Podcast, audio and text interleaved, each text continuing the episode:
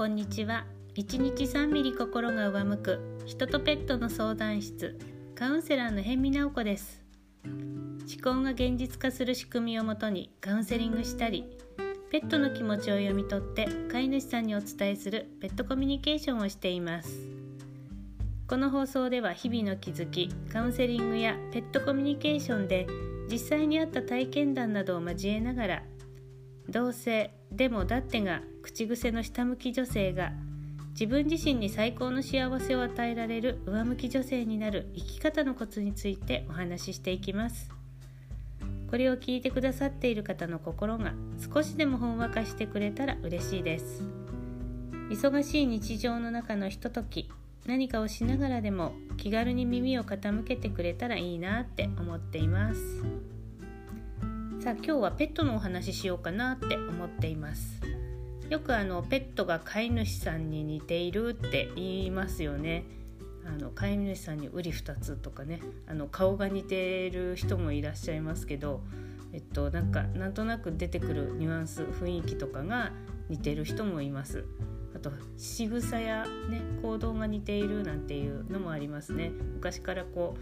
うあのペットが飼い主さんに似るってよくこう言われていることでで実はそれってあの本当の理由があるんですよ。で私はペットコミュニケーションしていてまああの飼い主さんからのご質問にいろいろ答えてペットのねあのペットに聞いてみてでペットから伝わってくるいろいろなものあの言葉もそうですし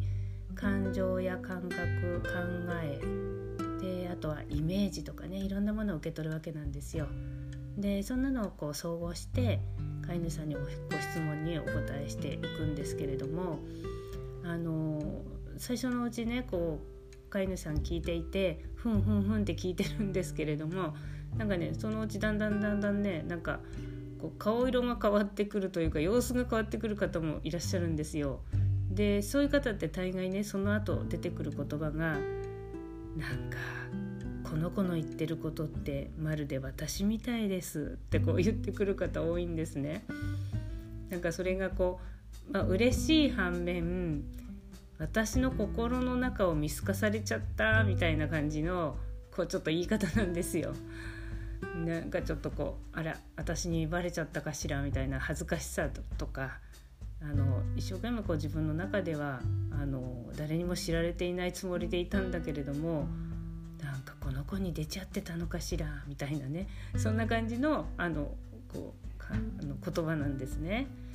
でなんか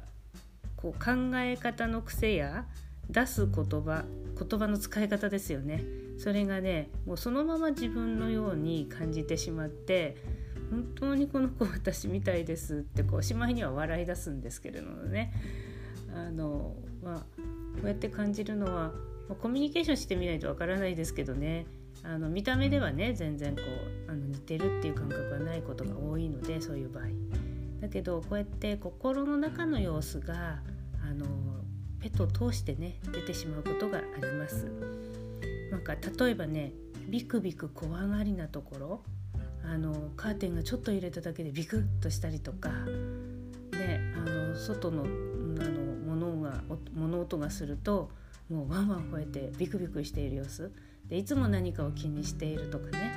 あの外を気にしているとか。あのいろんな意味で怖がりの子ってすごく多いんですよ実はね。でそういう子なんかもいますしあとはねあのなんか毎日のルーティンがもう守ることが大事。お散歩は何時、えー、ご飯は何時。で昼間はこうゆったり寝ていることが大事とかね。でなんかあの誰々さんを見送るのはご家族のこうねお父さんやあの子供たちを見送るのが自分の役目とかね言ってねあの毎日のルーティンをねもう時間をきっちりきっちり守らないと嫌だって言ってくる子もいるんですよ。もうすごい真面目さんなんですね。それとかねあとなんか言われても自分が納得できないと動かないなんていう子もいるんです。納得できないんで飼い主さんの言うことを聞かないっていう子もいるんですね。もうすごい頑固な子ですよね。あとはねあの白黒はっきりしてる子も結構いるんですね。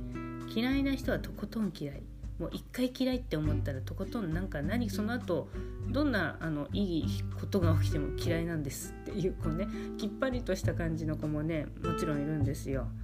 あとはねあれこれ迷いがちな子。あのコミュニケーションしてると実際わかるんですけど、まあ、ペットがその心の中で迷ってるかどうかなんてねあの分からないと思うんですけれども分かりづらいと思うんですけど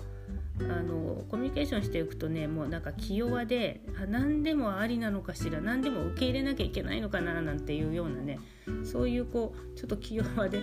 あのいろいろあれこれあのこれもいいかなあれもいいかななんていう返事がね多い子もね実はいるんですね。まあ、結局自分の意見がないっていう感じなんですよ。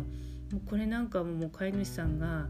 それまさに私ですっていつももうあいろんなことで迷ってます全然答えが出なくて困ってるんですなんてね言われたりしますなんかこうやって自分では気が付かない自分の心の内が、まあ、ペットのこうねペットにも出ていてコミュニケーションをするとこれがもう本当はっきり分かってきちゃうわけですよね。で最初のうちは驚きますけどあこの子もこんななんだっていうあのことが分かってくるとなんかすごくお互いに分かり合えたり理解できるようになってあのますます絆が深まる関係性が良くなるなんていうこともあります。で実はねこの本当に自分の心が出てしまっていてあの飼い主さんに似てしまう本当の理由って実は思考の仕組みで見ていくと自分の心の内があのこのペットを作っているって考えていくんですね。なのであの似ていて当然なんですよ 思考から見たらあの似てないはずがないって感じなの。だからあのもう私にとっては、まあ、あの飼い主さんがおっしゃる「まるで私みたいです」っていうのはそりゃそうですよねっていう 言葉なんですよねあの似てるに決まってますよねっていう感じなんですね。まあ、でもあの、ね、ペットコミュニケーションの時に思考のお話はしないのでまあ、そうですよねって言いながらもあの私の心の中ではそれはそうなんですよってこう思ってるわけです。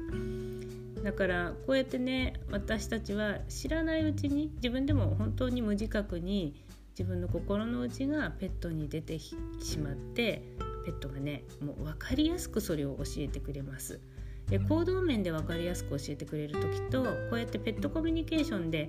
言葉や感情のレベル考え方の癖のレベルまで分かってくる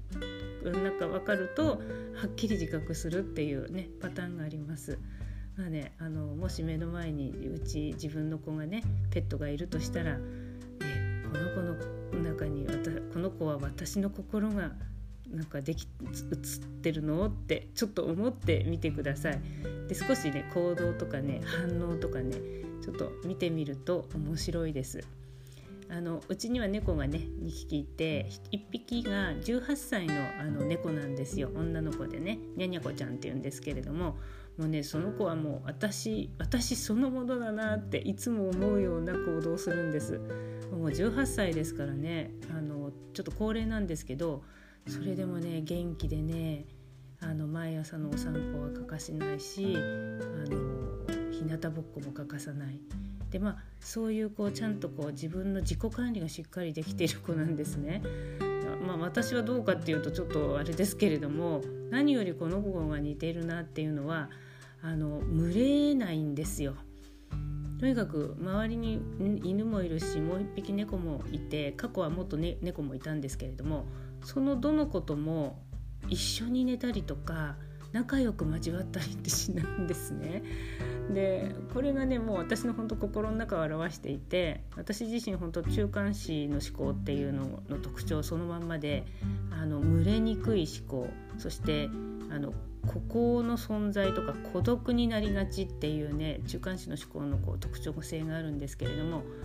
あの仲良くできないわけじゃないんだけれども一人の時間がをとっても大事にする人との距離感をとっても大事にするっていうのがあの中間子の思考なんですね。私自身なんですよ。だからこの子を見ているとそのニャニャ子を見ているとあ本当に私だな。私は心の中であの一人でも大丈夫。一人でも生きていける。私は私のペースが一番大事。ってそう思ってるんだなっていうのがよくわかります。でしかもそういうふうに思いながらあの行動を取りながらも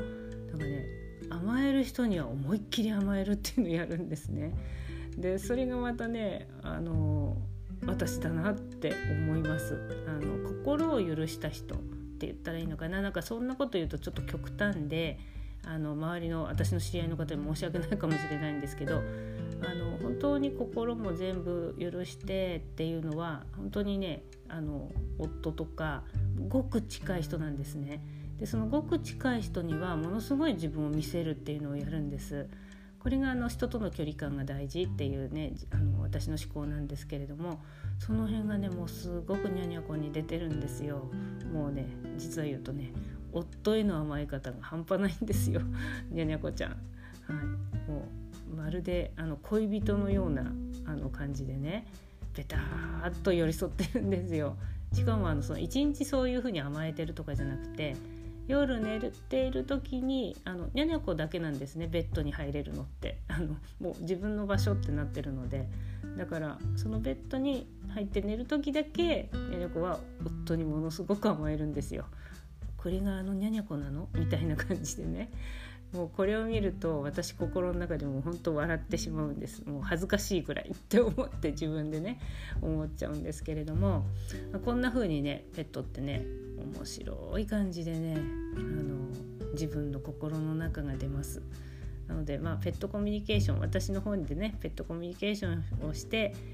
えーと、あ私だわって思ってくださってもいいですし、まあ、ちょっと注意を払って行動を見ていくとえこれが私なんだって感じる瞬間ってねきっとあると思います。あのそうやってねまたペットを見直してみるとちょっと面白いかもしれません。はい、ではね今日はあのペットが飼い主さんに似てしまう本当の理由っていうことでねあなたの心の中が全部ペットに出ているんですよっていうお話をしました。えー、最後まで聞いていただいてありがとうございます。今日はこの辺で終わりにしますね。それではさようなら。